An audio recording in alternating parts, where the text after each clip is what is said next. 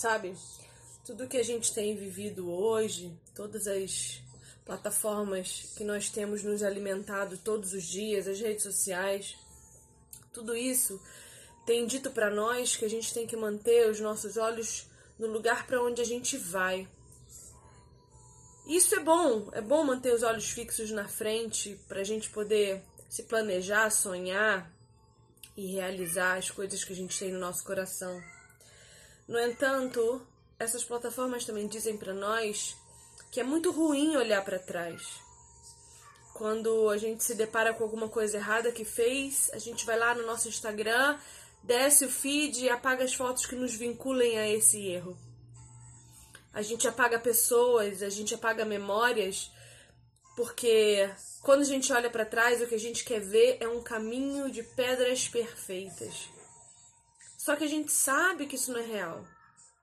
E muito pior do que isso, quando a gente olha para trás e tenta apagar todos os nossos tropeços, a gente espera que quando andar para frente não volte a tropeçar.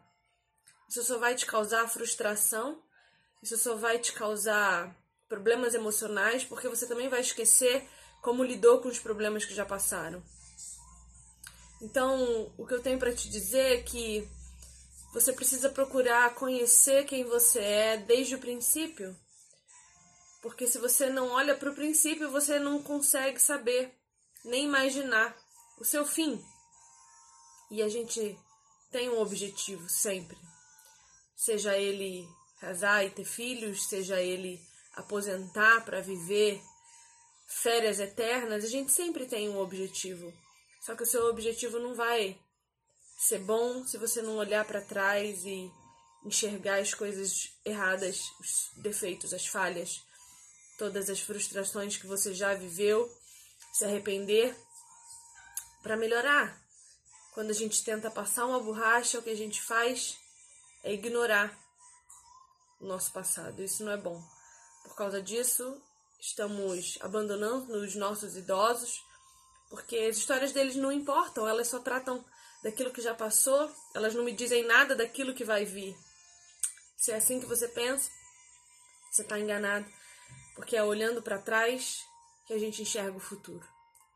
Então eu desejo a você que analise bem a sua história, conheça a história do seu cônjuge, pergunte a ele a vida dele, porque você vai mostrar para ele que se importa com quem ele é de verdade, não só com aquilo que ele pode se tornar, com aquilo que você espera que ele se torne.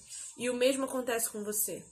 Olhe para trás, veja o tanto de coisas que você já conseguiu superar, todos os tropeços que você quase caiu e no fim seu joelho dobrou, mas a cara não bateu no chão. E se bateu também, olha para a cicatriz, se olha no espelho, encara essa cicatriz como uma memória de guerra vencida, porque você está aqui, você está aqui agora me assistindo, então a sua vida andou.